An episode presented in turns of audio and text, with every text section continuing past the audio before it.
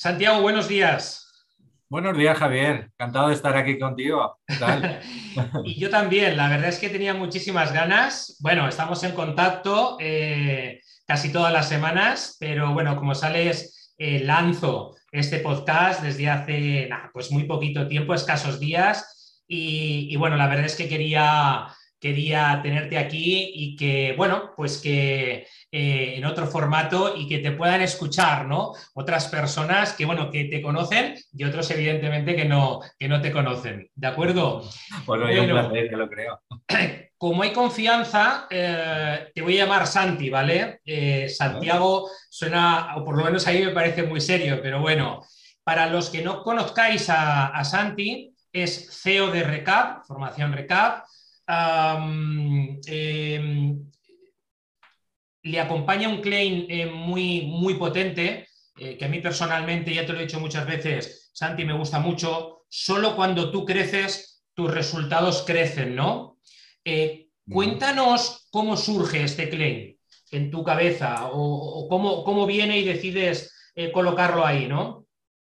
Pues mira, la verdad es que Javier no es algo que te levantas una mañana y ping lo tienes, ni mucho menos, ¿vale? Esto yo luego lo iremos comentando, pero es resultado de mi propia experiencia, ¿no? Y entonces cuando uno lleva a lo largo de muchos años una trayectoria profesional más o menos exitosa, pero creo que todos hemos pasado en un momento en el que dices, oye, necesito realmente un salto, una reinvención, un cambio, una adaptación o algo nuevo. Y entonces lo que te das cuenta es que dices, me estoy pidiendo unos resultados fuera de lo normal o una adaptación a algo que no es lo normal y me faltan cosas. Me faltan cosas, me encuentro en un sitio en el que no es mi entorno natural, o no es mi empresa, ni mi sector, ni probablemente mi rol natural. Y entonces eh, te empiezan a exigir o quieres llegar a hacer cosas que hasta ahora no habías, no habías hecho. ¿Qué ocurre? Pues que lo que dices, por mucho que yo me pueda exprimir, por mucha inventiva que yo tenga en un momento dado, me falta algo. Y ese algo, yo la conclusión a la que he llegado es que eh, tienes que crecer, tienes que formarte, tienes que ganar más experiencias, tienes que tener más contactos, tienes que tener otra mentalidad, otra perspectiva. Y eso es lo que te lleva, me llevó a mí a pensar, oye, si yo tengo todas estas cosas nuevas, mis resultados pueden mejorar. Si me quedo como estaba antes, pues lo que dice siempre, con la misma forma de hacer las cosas obtendrán los mismos resultados de siempre. De ahí que mi opinión siempre ha sido que para crecer, con tus resultados tienes que crecer tú como persona, tus habilidades y experiencia. Solo cuando tú creces, tus resultados crecen. Qué interesante, Santi, qué interesante. Oye, ¿y cómo, y cómo ayudas desde Recap eh, a otros profesionales y eh, a otras empresas? Mira, yo realmente eh, tengo una trayectoria de directivo en pequeñitas, medianas, grandes y grandes grupos multinacionales en los últimos 30 años. Entonces, he tenido una experiencia bastante amplia a nivel de gestión de equipos, a nivel de gestión de proyectos, en 18 sectores industriales diferentes, más de 25 procesos de cambio. Digamos que me he baqueteado bastante y en un momento dado lo que hago es cambio mi forma de trabajar, de trabajar para un gran grupo multinacional y empiezo a trabajar bajo la figura que igual nos suena, que es la figura de interim manager un ejecutivo, un directivo que por proyectos presta sus servicios a distintas empresas, bien porque quieren crecer, porque quieren reestructurar, porque quieren cambiar algo y no saben cómo, ni con quién, y buscan a alguien, pues como diría, que un primer espada que tenga ya experiencia, que se ah. encargue de entonces, en ese momento lo que, lo que te das cuenta y de los hay con las personas con las que empiezan a trabajar en las empresas, hay algunas carencias, hay algunas cosas que dices, oh, caramba, es decir, esto a todos nos hubieran encantado que nos lo hubieran enseñado, todos damos por hecho que lo sabemos, pero la realidad es que no, y la gente tenía carencias, o tenemos en general carencias muy potentes en organización del tiempo, fijación de objetivos, en saber qué pasos tengo que dar para conseguirlos. Luego, una vez eh, te dabas cuenta de eso, eh, la gente tenía un proyecto, una, digamos, una línea de actuación o quería hacer algo, pero no sabía expresarlo, no sabía comunicarlo y mucho menos convencer a los demás. Y cuando sabía lo que quería hacer, los pasos que iba a dar, sabía cómo explicarlo, lo que terminaba es no encontrando a la persona adecuada, bien porque era el cliente, bien porque era un, alguien que te iba a financiar o alguien que en un momento dado lo que te iba a hacer era presentarte a alguien que te iba a entrar.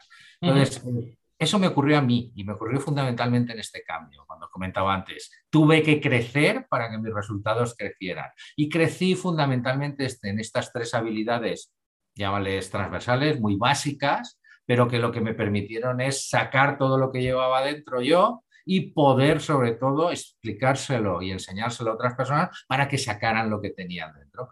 Y esto lo que ha hecho es que ha sido un complemento muy bueno, tanto a nivel, digamos, de proyectos de interim manager como de formación, que ya sabes que imparto formación tanto en empresas como a particulares como online. Y lo que hace es que realmente pues, rellena esos huequecitos que siempre hemos hablado y hemos dicho que son fundamentales. Por eso, gestionar tu tiempo, hablar en público y hacer un buen networking profesional. Fenomenal. Eh, eh, vamos a hablar de esto con más profundidad, ¿vale? Porque a mí me parece realmente interesante eh, lo que comentas. Yo recuerdo eh, que la primera vez que, te vi en medios, eh, estás potenciando efectivamente la figura del interim management, ¿no? Em, y fíjate que de eso ya hace un buen tiempo y la verdad es que cuando te, vi y te leí, dije, wow, ¿no? Es decir, que me pareció, me pareció un servicio realmente potente, sí muy vinculado quizás más a los países europeos, donde tradicionalmente pues ya llevaban unos años eh, eh, poniéndolo en práctica, pero bueno, cuando, cuando te leí y además eh, profundicé en el concepto, me di cuenta de que realmente mm. estamos como muy alejados, ¿no? todavía de esos países europeos pioneros en este servicio en concreto. Cuéntanos, por favor, Santi, un poquito más en profundidad, qué es un interim manager, eh, qué beneficios realmente aporta a una organización y, luego en una, segunda, en una segunda parte, es decir, ¿cómo ves ¿no? la figura del interim eh, manager en estos momentos en, España? Pues mira, la verdad es que yo empecé con estos temas allá en el año 2009. Y en el año 2009, cuando decía, no, yo es que soy un interim manager, eh, la gente me decía, ¿un de qué? ¿Y esto, qué es y para qué sirve? ¿Para qué me puede servir a mí? La gente no lo entendía. Entonces, pues bueno, de estas cosas que uno dice, pues bueno, me voy a, me voy a, voy a asumir el rol de apostolado y voy a coger y voy a empezar a, explicarlo. La verdad es que doy muchas conferencias, puedo decir que fui uno de los pioneros a nivel de España en divulgar esta figura, en dar conferencias a lo largo y ancho de toda España, es decir, en distintas cámaras de comercio, asociaciones empresariales, en la radio, en la televisión y dando, digamos, formación en, este tipo de, de servicios y sobre todo para que la gente conociera qué es lo que podía hacer. Básicamente lo que yo notaba es que la gente, y aún sigue mucha gente teniendo, tiene prejuicios. Es decir, ¿cómo voy a dejar que alguien de fuera entre en mi empresa, conozca a ver, hablemos pronto y claro, mis miserias, ¿vale? Y luego simplemente se vaya y no va a quedar todo esto dentro de mi empresa. Es una forma de pensar, yo pienso, muy cortoplacista, porque eh, lo que estás es de alguna manera beneficiándote de algo que para mí es fundamental. Es decir, tienes toda la experiencia que trae alguien que ya ha pasado muchas veces por ese sitio, que ya tiene no solamente los contactos, sino los conocimientos, lo que puede hacer, lo que no puede hacer, lo que ha salido bien, lo que ha salido mal, y eso lo incorporas en un plazo muy rápido para que empiece a funcionar dentro de tu empresa. No tiene que pasar un proceso de aprendizaje largo, es una persona que suele tener ya la experiencia, suele tener los recursos, suele tener ya, digamos, los resortes y la forma de pensar. Entonces, claro, eh, una cosa es contratar a alguien que aprenda de la empresa y luego que aprenda a cambiarla, y otra cosa es que ya venga con todo ese bagaje y que tenga una adaptación prácticamente desde te diría minuto cero, minuto uno, por decirlo. Entonces, eh, esto es algo que las grandes empresas que tienen, como tú decías, bien ramificaciones o forman parte de un grupo internacional, lo tienen bastante asumido. Pero en España lo que sería la pequeña mediana empresa especialmente le resulta un poquito, un poquito cuesta arriba. Yo he hecho proyectos que tienen que ver con lanzamientos de líneas de negocio, con reestructuraciones de plantillas, de digamos, de productos. He tenido que hacer eh, cambios generacionales en los que, lógicamente, toda esa experiencia pues, supone un acierto a la hora de no cometer errores, si me permites eso. Oye, pisa aquí, que esto es terreno firme, no pises allá, no hagas esto, porque fíjate, ta, ta, ta, ta, todo lo que puede ocurrir.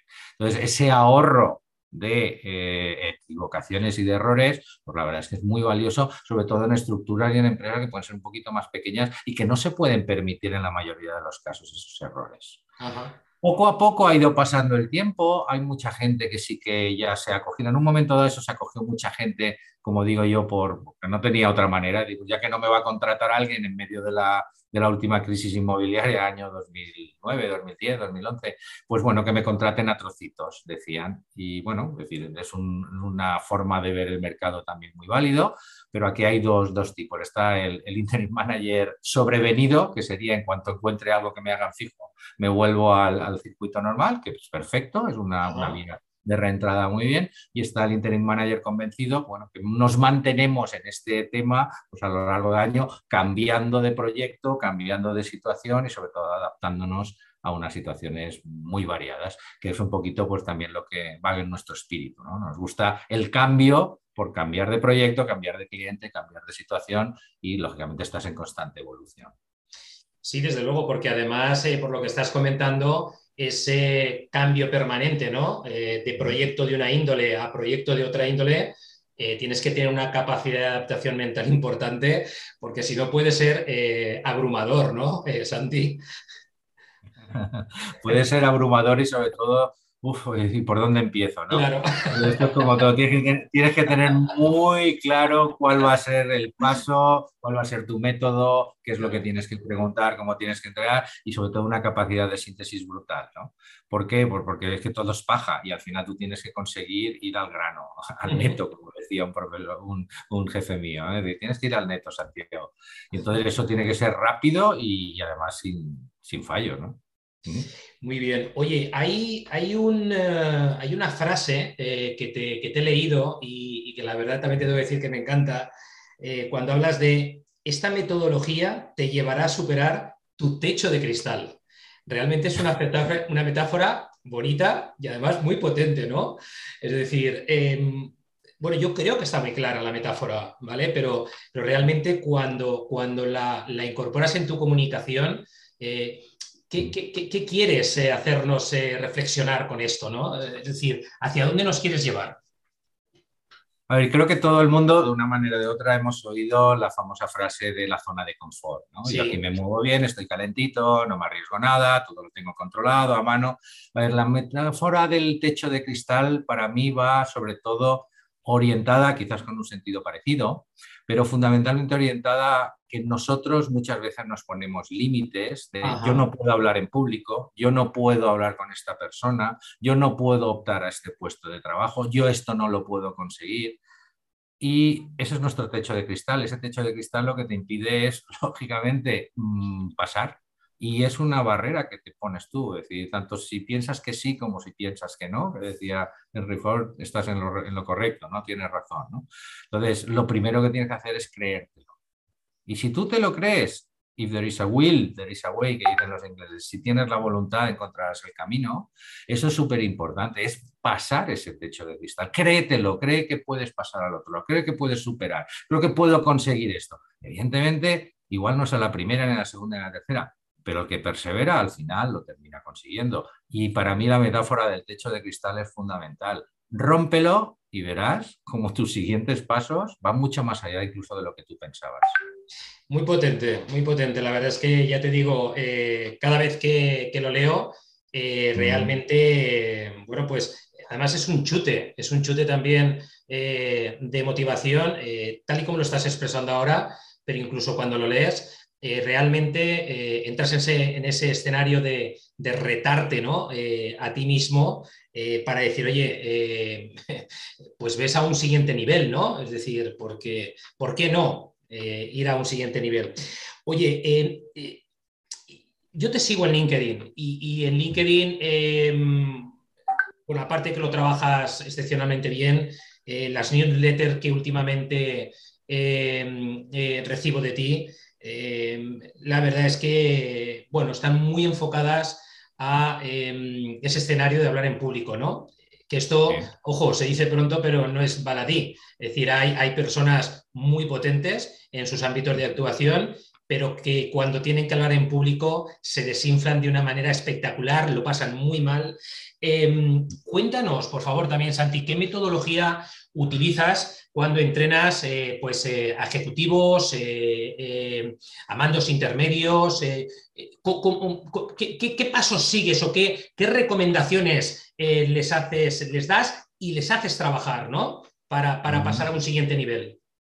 Mira, fundamentalmente yo trabajo tanto lo que sería a nivel grupal, Sí. una empresa dice, oye, tengo un equipo de profesionales, directivos o gente, digamos, en la que me gustaría que dieran un salto a la hora de comunicar lo que tienen que comunicar. Normalmente suele ser gente que ha trabajado muy de puertas adentro. Sí. Y cuando los expones a tener que comentar de puertas afuera, bien medios o bien clientes o bien defender en un, digamos, un pequeño debate, la verdad es que no saben ni cómo ni, y sobre todo, lo peor, eh, se atascan son gente que tiene mucho dentro de ellos, pero que son incapaces de hacerlo brillar y sacarlo fuera. ¿no? Y, yo siempre he dicho lo mismo, y no lo saben no porque no tengan, bueno, a ver, habrá y los hay, ¿vale? Gente que tiene el don, que le llamo yo, y el don es el pico de oro, que cogen un micrófono, se levantan en una mesa y todo el mundo, ah, escuchamos embobados, ¿vale? Yo no lo tengo, ¿vale? Y ni lo he tenido nunca, pero siempre lo he admirado. Pero bueno, el 99,99% de gente que conozco tampoco tiene ese don. Entonces dice, oye, ¿y qué hacemos? ¿Nos, conformamos? ¿Ya no, ¿Ya no podemos hablar en público? ¿Ya no podemos hacerlo bien? A ver, yo llegué a la conclusión de que vengo también una trayectoria bastante, digamos, eh, científica, cartesiana, por decirlo de alguna manera, bastante técnica, y nunca nos han enfocado, nos han enseñado muchas matemáticas, mucha química, mucho, mucho un montón de disciplinas que van muy bien para nuestros conocimientos, pero oye, con todo el esfuerzo que hemos invertido para aprender todo eso, qué pena que no hayamos podido dedicar algo a sacarlo a flote y a sacarlo y que brille, ¿no? Y, o sea, te, montas un montón de asignaturas y un montón de estudios dedicados a, a ganar en, digamos, en competencias pero luego eres incapaz de, sacarlas a dar. ¿no? Entonces, eh, lo que yo llegué a la conclusión es, oye, mm, igual no tenemos el don, pero igual sí que podemos desarrollar un método, y aquí la palabra clave es método, que lo que haga es que si tú lo sigues y lo sigues varias veces, como todo buen método, al final lo perfeccionas, lo incorporas, forma parte de ti y terminas haciéndolo mejor cada vez. Y esa es la idea. Es decir, yo tengo una disciplina o una metodología que le he dado un nombre para no olvidar, que se llama presentología, la ciencia que hay detrás de las presentaciones, porque si detrás de esto hay una ciencia, habrá un método y si hay un método lo puedo aprender y si lo puedo aprender lo puedo repetir hasta que me salga bien. Entonces, esa es la clave. Es decir, eh, esta, ciencia de las presentaciones para mí se ha convertido un poquito en una cruzada personal contra los malos oradores. Y, creo que no, hace falta buscar mucho en nuestra memoria para, para encontrar presentaciones, si me fuerzas incluso empezamos antes, clases de profesores que han sido un auténtico tostón, ¿vale? Y seguro que a todos nos vienen. Totalmente de acuerdo. Entonces, ¿cuánto tiempo malgastado? ¿Cuánto falta de atención? ¿Qué rollo? Esto no sé lo que quería decir, qué poca claridad en la transmisión del mensaje cuando estas cosas yo creo que se deberían de trabajar desde muy temprana edad para que la gente sea capaz de expresarse, sea capaz de convencer, sea capaz de debatir, sea capaz de presentar cosas y que los demás lo entiendan y si además puedes convencerlos, pues ya miel sobre ¿no? Pero por lo menos que sepa. Porque en general no se sabe y vamos, vengo de hacer presentaciones a empresas de, de altos directivos y dicen, bueno, estos señores se supone que, se supone que, no, y estoy hablando de gente que pueda tener eh, ocupaciones tan diversas como administración pública, como grandes empresas de ingeniería, como grandes empresas de distribución de agua, eh, como por ejemplo lo que serían laboratorios farmacéuticos, gente que esté trabajando en el mundo de la cirugía estética, medicina, o sea, eh, en una infinidad de sectores y, pues claro, si no nos lo han enseñado, ¿por qué lo tendríamos que hacer bien si no tenemos el don? Pues esta metodología lo que te lleva es a coger, a hacer un análisis de cuáles son, digamos, una radiografía de lo que es y empezar a desmontar tal y como lo haces tú y cuando tienes todas las piezas no sé si alguna vez has desmontado una moto, que luego no sabes cómo las piezas. Yo, yo, no, la verdad es que no. Pero es, un clásico. Tienes todas las piezas y si no sabes cómo montarla, siempre te sobra te falta alguna pieza. ¿no? Es un clásico. Pues entonces lo que hacemos es con todas las piezas encima de la mesa, te guío para que empieces a montar tu manera de presentar de otra manera, la engrases y la pongas en práctica. Entonces puedas comprobar el antes y el después y veas la gran diferencia que se produce cuando sigues un método y a lo largo del tiempo la gente sigue manteniendo el contacto conmigo y oye, Santiago dice, es que progreso, es decir, progreso cada vez que hago una, digo, esa es la idea. Me apoyo sobre lo que he conseguido en el paso anterior y voy siempre mejor. Qué importante lo que dices. ¿eh? eh fíjate que eh, si realmente, es decir, y aquí yo creo que es otra de las cosas en las que España va muy atrasada, ¿no? Y no, y no quiero politizar, pero si realmente eh, cuando estudiábamos nos hubieran enseñado a hablar, eh, delante de nuestros compañeros de clase, pero además de una manera como si fuera una asignatura propia. Tú exactamente de las matemáticas y tal. Bueno, pues una asignatura que fuera oratoria, como ya ocurre en otros países también europeos, que, tienen esa, esa, en, esa, esa asignatura la verdad es que, claro, conforme vas evolucionando y estás eh, en puestos, sobre todo de, responsabilidad de las organizaciones, eso ya estaría mucho más interiorizado de lo que está, ¿no? En este sentido, ¿no? Y yo creo que todavía hay mucho trabajo por hacer y, con profesionales eh, como tú tenemos la gran suerte de que realmente eso, de alguna manera, se van rompiendo esas barreras más ancladas en, bueno, pues eso, en escenarios que realmente no aportan todo el valor que aporta, pues eso, una buena comunicación, que es una de las claves eh, por encima eh, de, otras habilidades, ¿no? En el día, en el día a día.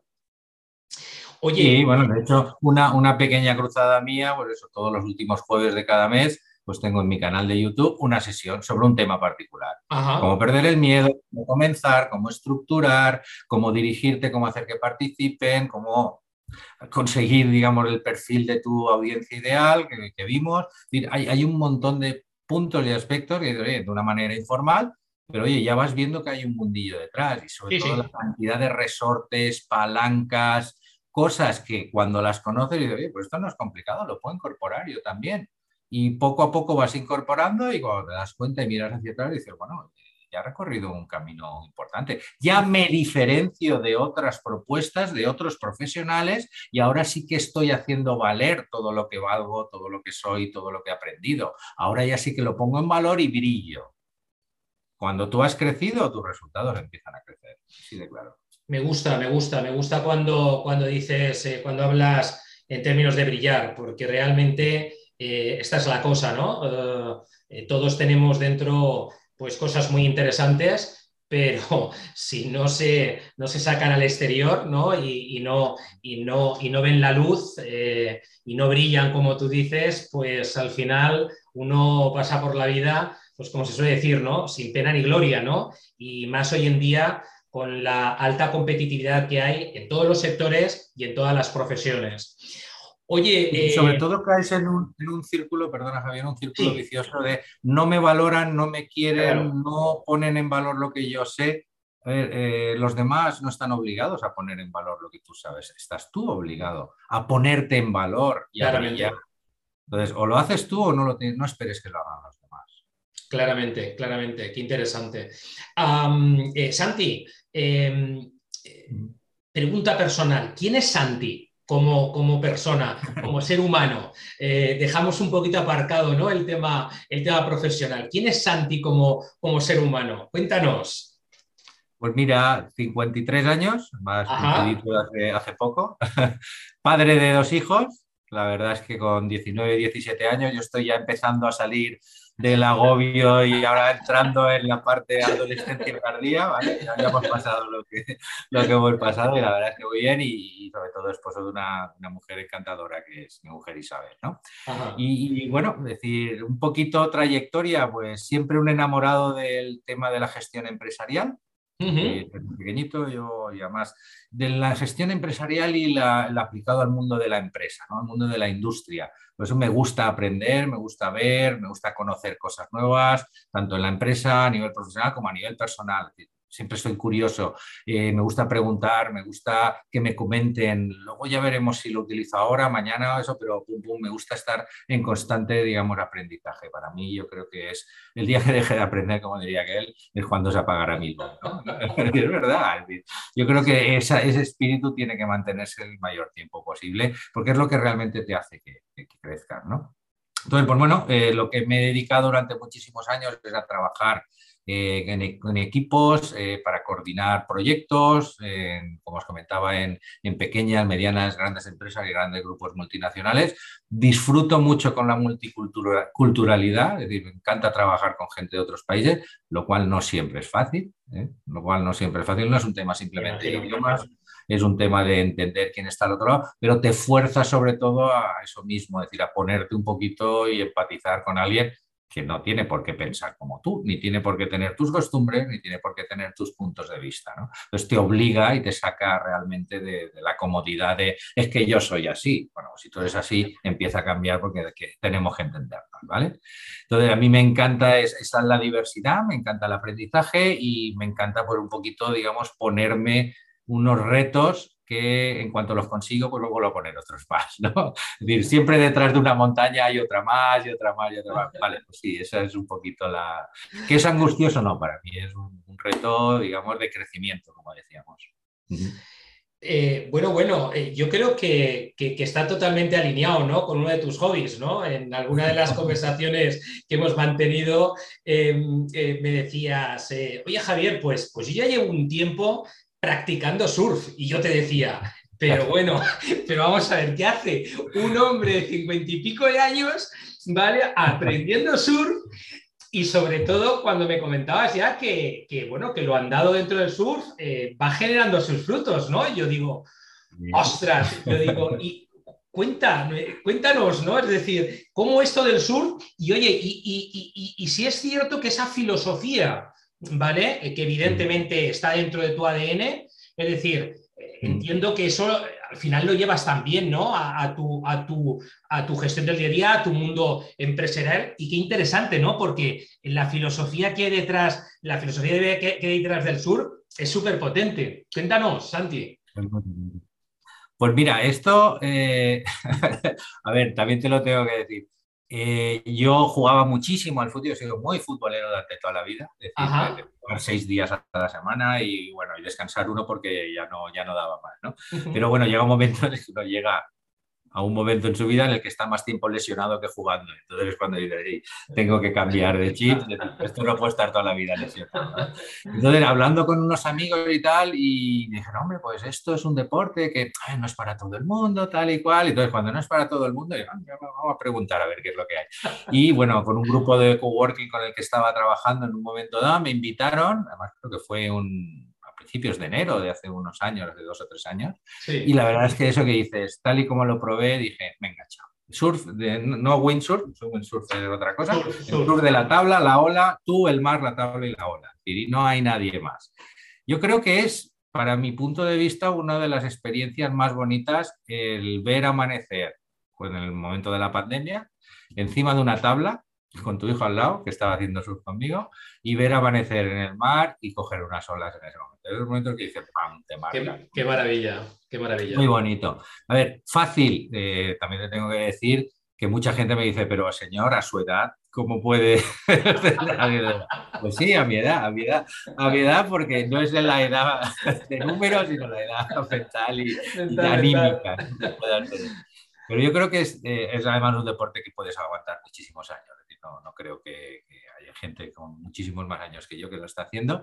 También tengo que decir que si lo hubiera cogido con 15 años, pues estaría surfeando mucho mejor que ahora, que ahora me cuesta, que si el equilibrio, que si la apuesta, que si la solaridad. Pero bueno, como digo yo, simplemente tardaré un poquito más en llegar, pero desde luego cualquier camino, la ilusión empieza en el momento en el que decides empezar a hacerlo. ¿no? Es decir, la meta no está al final del camino. Y en concreto esta meta... Eh, os garantizo yo que tarda en llegar, ¿no? Pero ¿qué pasa? Que cada ola que coges, pues tienes un aprendizaje, tienes una experiencia, porque cada ola es distinta, viene de un lado con una intensidad, te pilla tiene un momento, coges el pico, no coges el pico, y hay una comunidad, un ambiente entre los surferos, pues que yo nunca hubiera esperado que hubiera llámale si quieres un submundo, ¿no? Es decir, que los temas, la conversación, eh, la jerga, es decir, la verdad es que vas aprendiendo de un montón de cosas. Estoy apuntado a un montón de canales de gente que me dice lo que tengo que hacer y luego intento de la menor, mejor manera posible, pues, pues ponerlo en práctica, ¿no? Es luego de amigos que te enseñan y tal igual.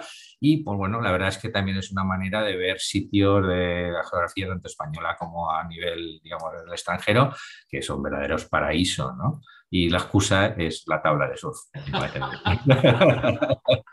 Qué maravilla. Oye, y, Santi, ¿qué similitudes hay entre, entre el surf y, el mm. emprendimiento? Si, si, si, consideras que hay similitudes, ¿no? Porque eh, ambos somos emprendedores, eh, ambos en un momento decidimos ¿no? tirarnos a la, a la piscina, nunca mejor dicho, eh, pero desde tu punto de vista, ¿qué similitudes crees que, hay entre el mundo del surf y el mundo del emprendimiento?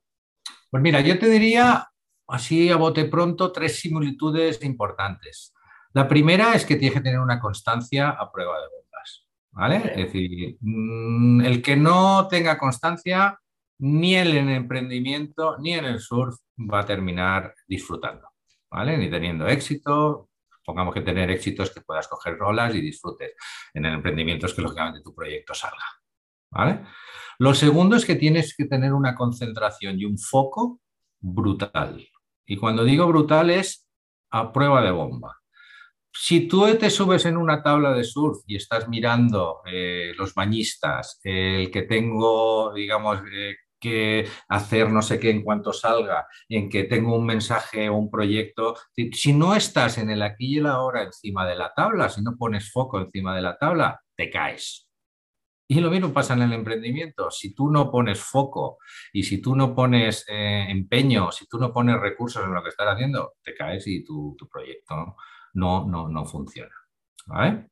Y otra de las cosas que, vamos, esto ya es, digamos, por experiencia, es que la tercera cosa que para mí es importante es que el surf no se aprende simplemente uno solo. ¿Vale? No es llego y voy a inventar la rueda y voy a coger todas las maniobras. No, tienes que aprender, tienes que seguir un método, tienes que tener una disciplina, tienes que ver cómo lo hacen otros, eh, tienes que modelizar mucho y, escuchar y escuchar y escuchar y al final pues tú sacas tu propia conclusión que tienes que terminar interiorizando en, tu manera de en el emprendimiento igual, tú no puedes inventar la rueda desde cero. Tendrás que ver cómo lo han hecho otros, tendrás que ver cuáles son buenas prácticas, malas prácticas, déjate aconsejar, déjate llevar, déjate mentorizar, que es muy importante, de gente que ya haya pasado por ahí. Y al final, si todo eso va adelante y además tienes un buen proyecto y además y además y además todo te va saliendo, entonces tendrás éxito en tu proyecto empresarial. ¿Mm? Entonces yo creo que es importante Importante, ¿por qué? Porque lógicamente al final de, estas tres I, pues terminas teniendo una satisfacción profesional y creo que también una gran satisfacción personal de decir, oye, he pasado esta montaña, he pasado esta otra, y estoy al otro lado. ¿Mm? Hablas de constancia, hablas de concentración, de foco, eh, aquí y ahora, hablas de método, disciplina, modelizar.